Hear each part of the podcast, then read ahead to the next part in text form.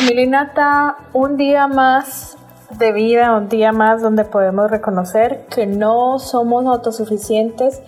donde podemos reconocer que dependemos completamente de Dios y que muchas veces tomamos decisiones en nuestras fuerzas que creemos que van a tener un resultado, pero cuando las puertas se cierran eh, y el Señor nos muestra que así no es que se pelean las batallas, entonces podemos entender que Él nos está pidiendo que muramos al yo para que Él pueda llevarse la gloria. En el día de hoy, el podcast de hoy va a ser muy breve y se llama La derrota. Eh, muchas veces no queremos estar en esa posición donde creemos que hemos perdido muchas cosas, donde simplemente eh, hemos perdido algún familiar, hemos perdido el trabajo, hemos perdido la esperanza, hemos perdido la casa, el carro, la ropa, hemos perdido un negocio, hemos perdido los sueños, los anhelos y muchas veces nos gusta siempre vivir en negación diciendo que no tenemos derrotas, pero sé que vivimos derrotas eh, y que es una realidad. Cuando estoy hablando de derrota es cuando sentimos que no cambia nada y que hay cosas que son injustas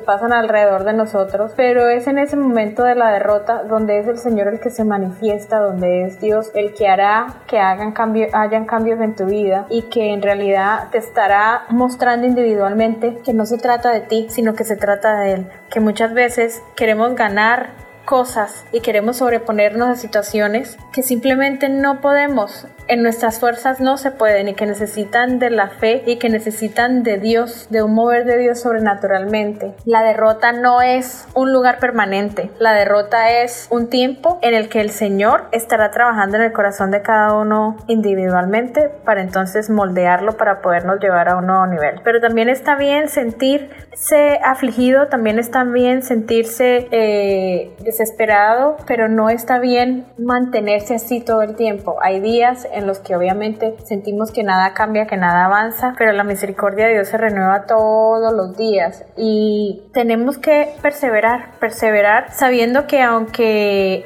hayas perdido una batalla no quiere decir que hayas perdido la guerra, que el Señor está contigo y que aunque te sientas derrotado en el día de hoy, mañana tienes la oportunidad de levantarte de nuevo y de hacer las cosas diferentes, de que el Señor te muestre el camino, te ponga las personas en el camino que necesiten estar contigo, que caminen contigo, porque definitivamente este caminar no se puede vivir solo, porque hay desesperanza, hay desesperación, hay momentos donde quieres tirar la toalla y es parte del proceso, te animo a que te rodees de personas que te puedan edificar, que te puedan apoyar, porque la verdad es que tú no sabes quién está viviendo una derrota en silencio y quién necesita de tu abrazo, de tu sonrisa, quién necesita de una llamada, eh, de una palabra de aliento. Y a lo mejor un detalle, un pequeño detalle, no tiene que ser algo grande, sino algo simple que llegue al corazón de esa persona, porque quiero que sepas que en el día de hoy hay muchas personas que están viviendo derrotas en silencio, eh, dolores muy profundos, y estos dolores no se pueden sobreponer sin una comunidad al lado